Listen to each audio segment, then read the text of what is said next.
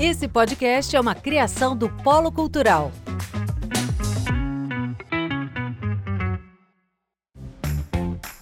Oi, gente, meu nome é Danúbia Lauro. Sejam muito bem-vindos ao Comediando, o programa que acredita que tragédia mais tempo é igual humor. Se bem que eu nem sei o que isso significa, porque comediante é tudo ruim de matemática.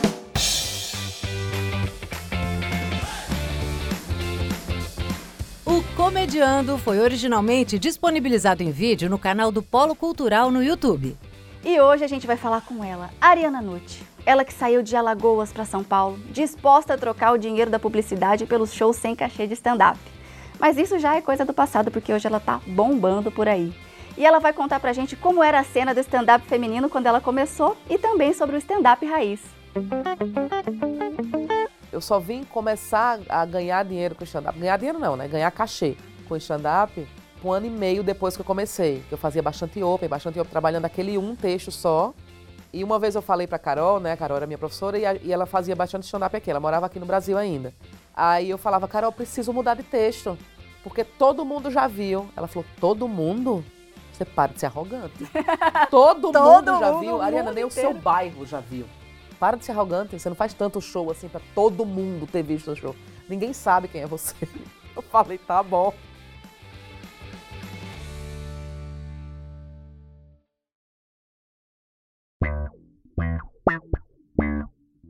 Danúbia é branca, tem cabelo longo, escuro e liso. Ela tá de macacão dourado e camisa laranja, sentada em uma poltrona também laranja. Ariana é branca, cabelo longo, ruivo e liso, tá de blusa preta e calça vinho. O cenário é roxo e rosa com LEDs azuis e objetos coloridos. Arim, obrigada por ter topado participar aqui com a gente. Eu, eu que agradeço. Gente, um programa chique desse, ó. Tá vendo o nosso Achei cenário? lindo, achei lindo. Menina, que bom gosto. Esse manequim aqui a gente vai leiloar, ver que vai levar pra casa, porque ele tá incrível. Ele tá incrível. Nossa, ótimo pra botar roupa em cima, né? Pra fazer bagunça no quarto. Porque se eu tenho um negócio desse, uma peça dessa, nossa, eu tenho que botar na sala, porque se eu botar no quarto, acabou. Arim, você era publicitária, né? Sim, E muito bem sucedida, sim. ganhando muito dinheiro com a publicidade. E aí, de repente, você resolveu fazer stand-up. Como é que foi isso, assim? O que, que foi que te encantou? É, eu tava muito bem. Eu falei, ai, quero, eu quero experimentar essa experiência de ser pobre. né? ai, mulher, eu tava trabalhando muito, muito, muito mesmo. Eu já tava com 33 anos já, já tava trabalhando tanto, tanto, tanto, tanto, que eu falei, ai, quer saber? Me indicaram fazer um curso de, de teatro empresarial, porque eu sempre fui muito tímida. E aí eu apresentava muita campanha, mas eu ia, sempre era um sofrimento. Eu apresentava a campanha bem, mas eh, sempre era um grande sofrimento para mim. E aí eu fui fazer um curso de teatro empresarial. Nesse curso, falaram: "Nossa, como você é engraçada, por que você não faz um curso de palhaço?" Fui procurar um curso de palhaço e aí não tinha. Aí tinha só curso de stand-up e tinha curso de improviso. Falei: "Acho que é a mesma coisa". E aí fiz os dois. De improviso eu não gostei muito, mas de stand-up me apaixonei completamente, que foi com a Carol Zócoli. Caramba! É, isso foi há 11 anos. Foi em 2011. Aí fiz o curso da Carol e me apaixonei por stand-up. Quando foi em fevereiro de 2012, eu já fiz meu primeiro Open no Morro de Salto Alto, lá no Beverly. E aí comecei e me apaixonei por isso. Falei, ah, quero isso para sempre. Seis meses depois, pedi demissão de tudo que eu tinha. E pronto, e comecei no stand-up. E a minha vida financeira começou a ir pro chão.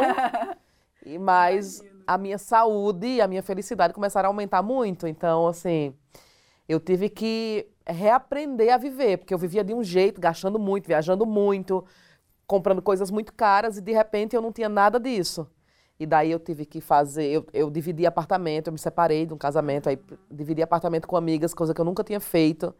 É, fiz faxina para poder ganhar dinheiro, porque senão eu não conseguia nem abastecer o carro. Aí depois eu tive que vender o carro, porque as faxinas não estavam dando para pagar a, a prestação do carro. E você chegou a morar em Nova York, né? Você conta Foi. que foi um, uma- um período de vida onde você tinha uma vida mais luxuosa, que você estava num, num período que você estava gastando o dinheiro que você ganhou da publicidade. É, quando eu pedi demissão, aí eu falei, nossa, eu tenho muito dinheiro, o que é que eu faço com esse muito dinheiro? Vamos gastar, né, ele inteiro. Eu não falei, não, vamos poupar.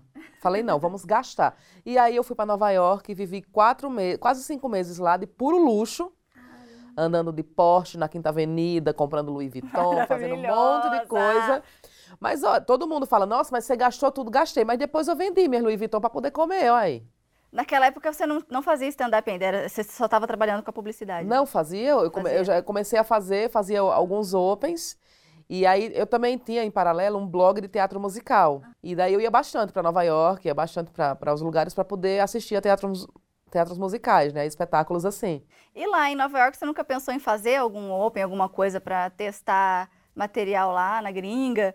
Então, pensei, mas o meu inglês é péssimo. Então eu falei, acho que eles não vão entender, né? Eu falei, não, acho melhor ficar quieta. E daí eu trabalhava no meu texto, e aí quando eu voltei eu comecei a fazer com, com frequência. Daí me facilitava muito ter carro. Porque, e eu era bem mais velha já que os meninos. Então, assim que eu entrei no stand-up, eu conheci o Paulo Vieira e o Igor Guimarães. E daí o, o Tiago Ventura, o Tiago Carvalho, o Di Lopes. Então, eles me deram muitas oportunidades de fazer show com eles. Então, fiz muito open, também porque eu tinha carro. Porque eu ia buscar, tipo, o Nil Agro. Eu buscava ele na Zona Norte. Eu morava na Vila Mariana, na Zona Sul. Aí, buscava o Nil na Zona Norte, buscava o Igor no Ipiranga. E depois eu ia fazer show. Então, eu levava muito eles nos shows em troca de cinco minutos. Entendi. E aí Isso foi- era 2011, mais ou menos. 2012. 2012. 2000 é, 2012, 2013 foi isso. Então, de mulher era mais você, ela e as que já estavam na cena, que a Carol, a. Marcela Leal, não sei se ela Era. ainda estava. Tava, tava a Marcela Leal, tava a Cris Paiva, a Michele Machado, a Vanessa Morgado. Que é engraçado, hoje em dia deu um boom muito grande de mulher fazendo, né? Foi. O nosso festival lá, o Mamacitas, em 2018, a primeira edição foi 60 mulheres, a segunda 120, Foi. dobrou. Hoje tem muita gente fazendo. E isso que você está falando, 2012 para 2018, então ficou um gap muito grande de anos com poucas mulheres na Isso, cena, né? tinha pouquíssimas mulheres na cena. Então, pra mim, foi muito bom, porque só tinha eu começando. Então, eu tinha muito espaço. Ah, Ariana, ah, sei quem é a Ariana. Então, todo mundo sabia quem era, né? Então, eu não disputava espaço com ninguém, porque não tinha mulher. E aí, quando teve, tanto quando teve o Mamacitas, a Carol Zócoli, que foi ela, ela idealizadora, né, do Mamacitas, é, ela falou assim, ah, tem... Quantas mulheres tem aí de stand-up aí em São Paulo? Eu falei, ó, aqui em São Paulo deve ter, no máximo, vai, 12, 15, porque vocês estavam começando também, né? A, a sua leva estava começando. Então, entrou muita gente, muitas meninas entrando.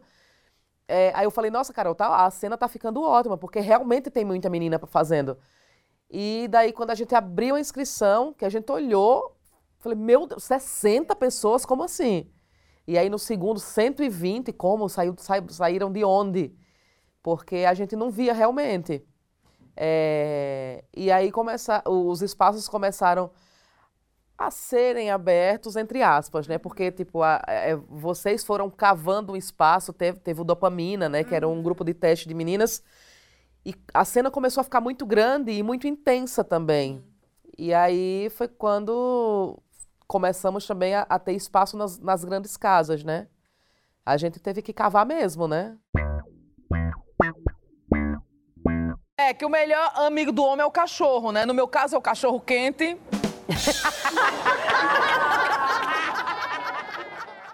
O seu começo, assim, você tinha um.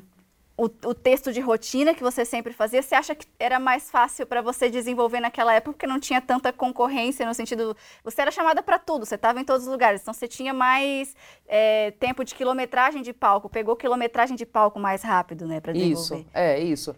Eu fazia um texto só, eu trabalhava esse texto. Eu sou de uma outra linha do stand-up, né? Não sou dessa linha que está hoje, que eu também não acho proibido, não acho, não acho ruim, não acho Eu acho que eu não sou dessa linha, que é de produzir um texto novo por semana. Não faço isso, não consigo fazer isso. E eu, eu, eu só consigo colocar para frente uma coisa que eu acho do meu quando ele está perfeito. Então, eu só subo no palco para, tipo assim, ter é, show pago, por exemplo. Quando eu sou convidada para fazer um show e alguém vai me pagar, eu jamais vou testar um texto novo. Porque a pessoa está comprando o que eu tenho de melhor. Então, eu vou lá com o meu texto que eu sempre faço. Quando eu vou fazer noites de teste, eu faço noites de teste, para mim é de teste mesmo. Não é para postar. Eu não posto texto. Eu acho uma ilusão as pessoas falarem assim que só porque a pessoa não posta no YouTube que ela não cria conteúdo. Uma pessoa que fala muito sobre isso é a Bruna Braga. Ela fala assim: eu também não fico postando no YouTube. Mas, cara, ela é roteirista de programas incríveis, de TV aberta, TV fechada. Ela tá criando conteúdo de outras formas que não seja postar no YouTube. Então, é, é uma fórmula que deu certo para alguma, algumas pessoas, uma geração se beneficiou muito de estar tá postando vídeo direto no sim, YouTube, sim. mas não é uma regra e cada um tem o seu caminho, né? É, exatamente. Arim, o seu processo criativo, assim, quando você vai escrever a piada, como que é? é ela já vem pronta na sua cabeça, você senta para escrever, que, que, como que é? Olha, agora o meu processo está muito no palco, uhum. sabe? Muitas piadas minhas são criadas no palco, assim, de conversa. Óbvio, eu já tenho 10 anos fazendo isso, então eu consigo conversar com as pessoas, eu consigo olhar para a plateia, então a plateia me dá muito material, muito material. Eu construí um texto agora de, de, de balada, uma vez eu falei assim, nossa, eu sou muito playboya. Eu falei que eu sou, eu, eu digo que eu sou playboy. Aí depois eu comecei a falar no meu solo, que chama De Repente 40, eu começo a falar disso daí do envelhecimento, né? Do meu envelhecimento, do meu processo, como foi chegar aos 40 anos. E aí eu, fico, eu conto que eu sempre fui playboya. Aí alguém na plateia falou, playboya não, né? Agora você é uma véia playba. Nossa, eu ri muito disso. E agora eu uso essa expressão, véia playba, eu sou uma véia playba. E aí eu comecei a construir esse texto conversando mesmo com a plateia. E esse texto agora está com 15 minutos sobre balada de véia. Balada de véia não. Balada de playboy, uma véia indo pra balada de playboy, sabe? Assim, como o que é que eu tô vendo hoje, o que eu vi antes e o que é que eu vejo hoje. O desconforto do salto, sabe? Hoje eu tenho joanete, aí a, o salto, a tira do salto corta a minha joanete. Por que, que a gente não pode ir de moleca pra uma, pra uma balada? Uhum. Sabe? Que é confortável, antiderrapante falo do carro da Red Bull que fica rodando uma luz azul na porta. Então, tudo isso, tudo que me atinge hoje numa balada, eu falo. E aí, tipo, eu construí esse texto inteiro no palco.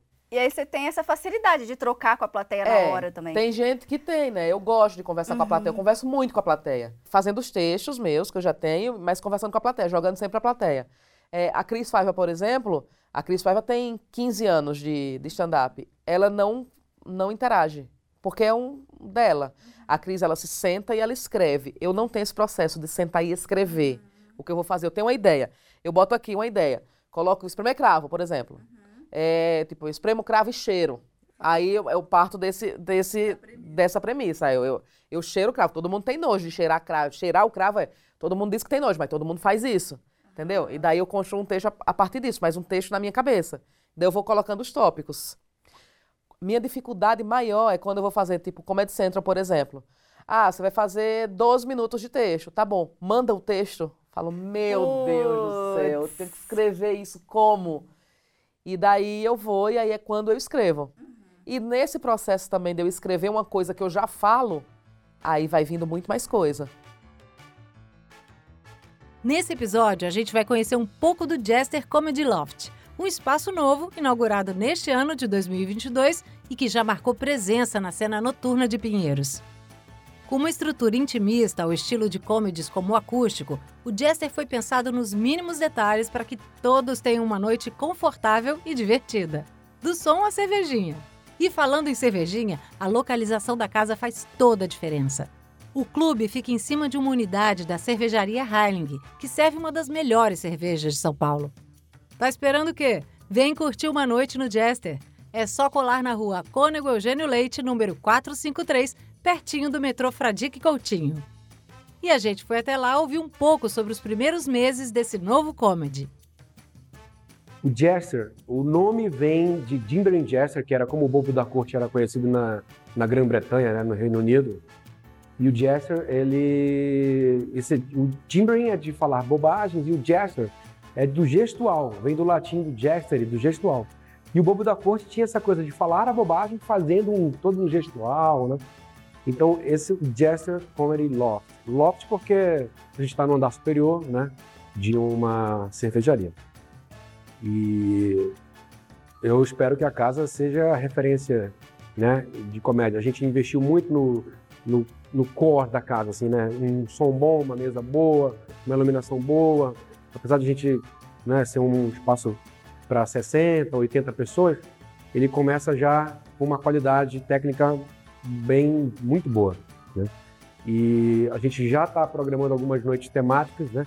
já tem alguns, alguns pilotos de programas que, que vão aí no ar, né, no, nos meios digitais, e justamente por ser uma casa por volta de 100, 120 metros quadrados, né, 140 metros quadrados, a gente tem aí uma essa, essa, essa pegada realmente de ser um, uma casa intimista, né? A gente instituiu na noite de sexta-feira o Sexto Open, né? Que é para trazer essa galera que está começando, né? É uma entrada grátis por enquanto.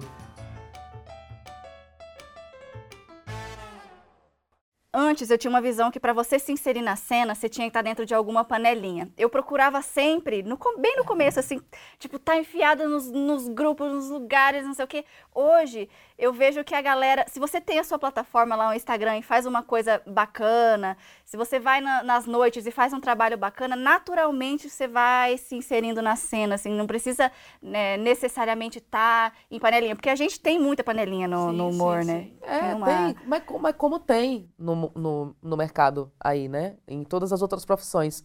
Eu sou publicitária, então eu vim também do mercado de ego, uhum. como é o nosso, do stand-up. Então, também tem as panelinhas, tem as agências grandes, tipo, só tem valor quem está em agência grande.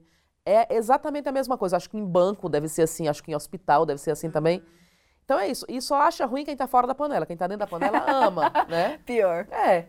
E aí, tipo, mas hoje realmente o Instagram, meio que as pessoas estão fazendo um trabalho meio que sozinhas, né? Estão lá fazendo e estão se destacando. E é isso, cara. É assim, cada um vai encontrando o seu jeito e a sua forma de trabalhar. Mas quem é bom sempre tem espaço. Quando foi que você sentiu assim, de quando você começou, você fala assim, cara, agora eu tenho um texto que é um texto forte, que é um texto bem trabalhado e denso, que você falou assim, agora eu não sou mais iniciante, eu posso trabalhar com isso aqui e, e me vender e, e, sair fazendo o meu solo. Quando foi? Com quantos anos de comédia, assim? O meu solo foi com oito anos. Caramba. Eu tava oito anos fazendo. Eu só vim começar a ganhar dinheiro com stand-up. Ganhar dinheiro não, né? Ganhar cachê. Uhum com stand-up, é, tipo um ano e meio depois que eu comecei, que eu fazia bastante open, bastante open, trabalhando aquele um texto só. É, e uma vez eu falei para Carol, né, a Carol era minha professora, e, a, e ela fazia bastante stand-up aqui, ela morava aqui no Brasil ainda. Aí eu falava, Carol, preciso mudar de texto, porque todo mundo já viu. Ela falou, todo mundo? Você para de ser arrogante. todo, todo mundo já mundo, viu. Ariana, nem inteiro. o seu bairro já viu. Para de ser arrogante, você não faz tanto show assim para todo mundo ter visto o show. Ninguém sabe quem é você. Eu falei, tá bom. E aí foi quando eu, eu, eu desencanei desse negócio de ficar fazendo coisas novas o tempo inteiro. É, mas ainda assim fazia e testava no meio desse meu texto que eu já tinha. Então meu texto foi crescendo no palco também. Ele foi porque não tinha noite de teste também, não tinha como testar. Então, mas até hoje eu prefiro testar assim. Então, como eu tenho shows fixos semanais, é, eu faço o meu texto, aí ali no meio eu coloco um, um set novo. E aí eu me resguardo com coisa boa aqui, coisa boa aqui e um teste aqui, que eu não sei se vai ser bom ou se vai ser ruim. Uhum. Então eu já deixo esse resguardado, justamente porque eu também não tenho essa, aí ah, vou fazer e vou postar agora e já vai ser foda. Uhum. Não, aí eu, eu testo no meio. Eu me resguardo aqui de dois lados. Esse seu solo de repente 40, ele é um texto que você já vem construindo ele desde o começo e aí você é, inseriu as temáticas de estar tá fazendo 40 anos ou você criou ele especificamente sobre isso? Foi especificamente sobre isso, sobre o meu envelhecimento mesmo, minha chegada nos 40, uhum. sabe? Porque eu falo dessa do, do, do dos 30 para os 40, é, é imperceptível, você não sente que passou esses 10 anos, viu? Se prepare. É muito rápido. é muito rápido. Só que dos, essa década de 30 para 40 é muito rápido. Agora, de 40 para 50, eu não estou sentindo rápido, não. Faz tempo que eu fiz 40 anos. Amor de verão. Amor de verão, lá no Nordeste, é, se chama só amor mesmo. é, né? Aquela que é se identifica. E aí, no seu texto, você fala bastante sobre putaria, sexualidade, fala de tudo também, né? Não falo. Não? Não, não falo nenhuma putaria. Caramba! Nem, eu sou crente, menina. Você é crentíssima! não, não falo não putaria. Eu falo coisas que a gente faz, por exemplo, depilação. Já não falo, tipo, chego no coisa e falo, você, não falo. Uhum. Né? Mas eu falo vagina. Vagina. Porque você é uma das únicas pessoas é, que fala vagina. Eu acho mesmo. que fica mais engraçado na minha, na minha boca, no meu sotaque, eu falar vagina, porque uhum. é uma coisa que ninguém fala, né? Então eu falo, ah, eu depilar a vagina. Eu falo tipo isso, eu sei que é errado, mas eu acho que fica mais engraçado eu falar desse jeito. O mais engraçado é você cheio de dedos pra falar vagina, aí vai o Emerson Cearai. A vida não é uma buceta rosa. E ele É. fala como se fosse uma poesia. Nossa, ele teve uma vez que eu subi no palco e falou, nossa, arregacei o pinguelo da puta e não sei o que. Eu falei, gente do céu. Eu acho engraçadíssimo o jeito que, que ele fala. É, mas eu não falo não, muita putaria não. Eu acho que eu falo um texto sobre relacionamento é, e não falo mais. O, o Carlota, a culpa é da Carlota, me fez cortar total putaria, assim, porque todo mundo reclamava. Ah, mas mulher só fala putaria. Porque a gente não pode falar um, um, um pau que todo mundo fala. Meu Deus, tá Ai, falando só putaria. fala isso. Mulher só fala putaria. Então eu realmente parei. Eu falei, ah, é? Tá bom. Então a mulher vai tirar a putaria. Vamos ver o que, é que vocês vão reclamar agora. Tirei a putaria. Aí eu falo, eu faço depilação. Nossa, mas também só fala coisa de mulher. Mas por quê, né? É porque talvez eu não possa falar de bater punheta. Porque não tenho um. Porque não é a sua realidade. Porque não é a minha realidade. Então, eu falo de coisas que eu vivo. Então, eu falo da minha família, eu falo da minha mãe que é velha, a minha avó que é macumbeira. Eu não vejo muito os homens ser criticados pelos temas que eles óbvio falam. que não, assim. óbvio que não. Tinha um hater no Carlota, eu sempre falo isso, tinha um hater no Carlota que falava, nossa, a mulher só fala putaria. Nossa, essa Bruna Louise é, é puta, só fala isso. Nossa, essa Ariana, não sei essa Dadá, só reclamando. O mesmo hater, num vídeo do Rodrigo Marques, Rodrigo Marques falando, nossa, arregacei o cu da puta, não sei o quê, e falando, tipo, putarias pesadíssimas mesmo. E engraçado, tava com piada. Mas o cara, nossa, mas esse Rodrigo Marques é muito engraçado. O mesmo hater, eu fazia esse comparativo também. Olha o tanto, tanto que eu tava doida. Aí você faz bastante no My Fucking Comedy Club, né? Você, você também tá com o Nordestando no Hilários. São dois formatos diferentes de lugares, assim. O que, que você acha que é a dife- maior diferença, assim, entre o My Fucking e os comedies que já estão aí? Ai, o My Fucking, ele veio numa proposta muito de Nova York, assim. Parece mo- sem o mofo, né? Nova York tem muito mofo. Enfim, porque tem neve, né? Então, entra ali, molha, mofa. E são muito antigos também. É, eu acho ele muito acolhedor, sabe? Gosto demais. Eu gosto dos outros comedies também, pelo amor de Deus. Hilários, amo vocês também. Mas é mais estilo minhoca, assim, o, o, o My Fucking, né? É, veio tipo um bistrozinho. Então, cada cadeira, ela, é- ela, todas as cadeiras dão pro palco. to- é muito legal, é muito legal. É, é bonitinho, o comedy é novo, é pequenininho, cabe 84 pessoas só. É, e, e fora que a gente é muito bem acolhido lá pelos, pelos sócios, né? Eles são muito... Eles acolhem muito os humoristas, eu acho muito legal, assim. A gente se sente muito bem lá. Eles têm uma pegada bem americanizada desde a da configuração do lugar até a comida que serve, serve é, o smash burger, milkshake. Amendoim. Amendoim, É, é. então. Muito bonitinho lá, é lindo, lindo, uma lindo delícia. mesmo. É, O, o Danilo sempre fala que quando ele pensou o comedy, ele fez pro comediante se sentir em casa, né? exatamente. Até por isso do, do título, My Fucking Comedy Club, pro comediante falar, isso aqui é meu, isso aqui também é meu, na verdade, É. né? Tanto que tem a- a- as fotos dos comediantes na, na parede, assim. É, é, é, eu, eu gosto demais de lá e é isso mesmo. A gente, a gente realmente se sente em casa. O camarim é muito pequenininho, mas assim, ele não impede ninguém de entrar e fica todo mundo lá e todo mundo conversando. Ele, inclusive, né, que é uma grande celebridade, principalmente para quem está começando a ver ele, é uma coisa tipo, meu Deus do céu, homem da televisão, né? E muitas pessoas falam, enfim, mal do Danilo. Porém, principalmente durante a pandemia, cara, ele ajudou a muita gente, a muito comediante, muita, muita gente mesmo. Até teve um episódio, depois que abriu o, o My Fucking, teve uma humorista que foi lá na porta e falou: "Ah, eu sou humorista, para entrar de graça, né? Eu sou humorista. E aí, tipo, muita gente faz isso. E aí o porteiro falou: ah, você é humorista nada, não vai entrar não. Foi bem mais educado com ela, um porteiro. Bem mais educado com ela. E aí depois subiu o, o produtor e falou assim: Nossa, tinha uma moça aqui na porta falando que era humorista. Eu falei: Nossa, mas como era essa moça? Aí ele me deu a descrição da moça. E essa moça sempre falou muito mal do Danilo. Aí, é, aí o Danilo falou: Quem é a moça? Eu falei: Eu conheço, é humorista, meu Deus do céu. Ele falou: Me dá o telefone dela aqui. Aí eu passei o telefone pra ele. Ele foi falou: Olha, ligou pra ela, falou: Olha, volta aqui, pelo amor de Deus. Ele não sabia que você era humorista, me desculpe. Eu quero que você venha aqui, venha aqui. Nossa, mas assim, fez questão demais que ela fosse. E daí ela foi, entrou, subiu, ficou no camarim, riu, não sei o quê.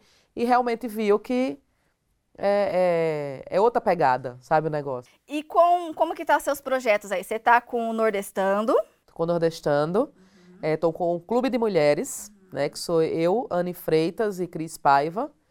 É, e tô com o meu solo, agora de repente 40. É, e vou voltar com ele. Porque aí eu vou encerrar esse ano, esse solo de repente 40, porque já não tá colando mais, né? As rugas já estão falando, olha, não é mais de repente 40, já passou, né? Até 49 é 40. É, não, mas aí eu já vou entrar com outro solo agora. Aí de repente 50. De repente 50, é, exatamente. quase 50, né? Eu vou, quando eu completar 45 vai ser o quase 50. Eu vou entrar com outro solo agora, o ano que vem. Então esse ano eu quero gastar bastante o meu solo para poder fazer alguma coisa com ele ou gravar, não sei se eu vou gravar e aí eu vou, não sei se eu vou ter coragem de postar, mas vai estar gravado e aí vou começar uma nova fase agora. Você não tem vontade de gravar um especial, alguma coisa assim pra, pra fechar esse ciclo mesmo? Tenho, eu quero fazer isso, quero gravar um especial. Legal. É, quero. Aí eu tô dizendo assim, gravar eu vou. Postar, não sei. Ah, né? tá. Então vamos ver o que, é que, eu, o que é que eu tenho coragem de fazer aí. Vamos ver com a minha psicóloga. Ela só dá desgosto porque ela não arruma o cabelo, ela não cuida da pele, ela só usa drogas, ela é do rock and roll, tá? Isso é gente. E o A Culpa é da Carlota, você participou também, agora é, encerrou, né? Encerrou. Foi legal a experiência, como é que... Muito, muito, muito. Melhor experiência da minha vida. Era uma coisa que eu amava fazer. E eu era fã real. Eu assisto a Culpa é da Carlota, eu consumo, eu adoro, eu acho, morro de rir. Gosto demais, assim, demais, demais. Ó- ó- óbvio que teve muito comparativo com a Culpa é do Cabral, dizendo que a gente copiava ele, porém isso é um formato, assim como o Big Brother, né? Então, existe isso no- na América Latina inteira. O A Culpa existe. É, mas eu amava fazer, amava. E consumo também. Consumo La Culpa de La Malinche, que é do México. É, eu assisto da Argentina, que é a é La Culpa del Colón, que tem o feminino e o masculino, mas é tudo Colón. Assisto também, assisto, adoro. Eu adoro mesmo esse formato. É legal porque, por mais que seja um formato enlatado, vocês conseguiram adaptar muito bem, assim, pro Brasil. Trazer temáticas, coisas, brincadeiras, jogos. Eu acho que, que o, o- o- Não sei se o problema do Carlota em, para a questão do público, né? Tava esperando. Porque assim, a culpa é do Cabral, eles são cinco meninos, de velho só tem um cambota. O resto é menino, né? É, 30 anos, 30 e poucos. Então, ele- e eles convivem todos os dias juntos. Nós éramos, éramos mulher, somos mulheres de mais de 40 anos, exceto a Bruna. Então, assim, a gente, tudo, eu, Dadá, Cris e Carol, a gente tem, tipo, Carol tem 46, Cris West tem 46 também, eu tenho 43, Dadá tem 50. Então, assim, não somos jovens. Então, a gente trabalhar com coisa de, de TikTok, de internet, pra gente não, não, não- a gente não, não tem essa vivência. É, então a gente não falava sobre isso. E a galera, nossa, mas só fala coisa de véia. Óbvio, a gente não é nova. E você acha que veio alguma crítica comparativa entre os dois programas? Com pra vocês? certeza. A maioria. A maioria. Ah, mas elas parecem que não são amigas. É, não somos. Nós somos cinco humoristas. Entendeu? Nós somos colegas de trabalho. Eu nem conhecia a Dadá. Eu conhecia a Dadá no almoço do Carlota, no almoço de estreia do Carlota. Então, conhecia a Dadá lá. Cris West eu já tinha trabalhado uma vez ou outra com ela. Carol, morando no Canadá nessa época, hoje ela mora em Nova York, mas quando começou o Carlota, morava no Canadá. Então a gente não tinha. é, é, é, a gente não era amiga de convivência todos os dias. Eu conversava com a Carol mais pelo WhatsApp. Nossa, muito difícil também. E daí, quando elas estavam, estavam aqui, a gente tinha as piadas, a gente discutia as piadas, a gente falava, ficava brincando no camarim, e era a convivência que a gente tinha. E eu não sei qual é o problema de cinco humoristas fazerem um programa sem serem amigas. Não, não, era, não, era, não é a culpa das amigas, é a culpa é outro programa, entendeu? O comparativo eu acho que seria, é, naturalmente viria, porque já tem esse negócio de comparar o humor masculino com o feminino e de inferiorizar a mulher. E é uma, é uma dinâmica diferente, como você disse, né? A culpa do Cabral eram pessoas que conviviam junto, moravam no mesmo apartamento, tinham uma outra química também. Mas de qualquer forma, eu amava assistir o programa de vocês. Eu acho que vocês assim conseguiram adaptar muita coisa para para nossa realidade aqui do Brasil e, e os jogos que vocês faziam e o, o roteiro muito bem feito. Com o tempo só ia ficando melhor. Fiquei muito chateada que terminou, cara. Eu fiquei também, amava fazer. Mas já estou em outro programa. Ah, então vamos falar É, sobre isso. Meu negócio, adoro ficar em televisão. Aham. Então vai, vai estrear agora, no- agora, comecinho de agosto, estreia o Rolly Kitchen na GNT. Arim, para encerrar, tem mais alguma coisa que você queira falar? Um projeto, passar as redes sociais? Fica à vontade. Muito obrigada. Imagina, achei esse gente. programa lindo, achei esse cenário maravilhoso. Obrigada. Você tá linda. e, e seu penteado também, tá perfeito. Ai, Até elogiar isso. Mas eu vou estar com o meu solo, né, no dia 27 de julho, no My Fucking Comedy Club. O programa Rolly Kitchen está estreando na GNT, acho que dia 4 de agosto, mas uh, a confirmar. E minhas redes sociais é arroba Ariana com dois N's, Nut com dois T's. Todas as terças-feiras estou no Hilários SP, no Nordestando. E a agenda divulgada no, no, nas nossas redes sociais. E tem o meu, meu outro grupo, que também a gente está rodando com eles, que é o arroba Clube de Mulheres. Então a agenda do Clube de Mulheres também é postada lá. então é isso, meu amor. Obrigada por ter vindo. Sucesso no seu solo. Ai, muito E obrigada. aí a gente se vê aí nos palcos da vida. Da vida. obrigada. Imagina. E esse foi mais um Comediando. Para você acompanhar mais conversas como essas, não se esqueça de se inscrever no canal, curtir, compartilhar e também acompanhar as nossas redes, gente. Até mais! O podcast Comediando é apresentado pela Danúbia Lauro, produzido e dirigido por Marcelo Solero, com roteiro original e co-direção de João Blay, montagem de Anita Fabre, adaptação e edição para podcast de Raquel Rocha e narração minha, Patrícia Pichamone.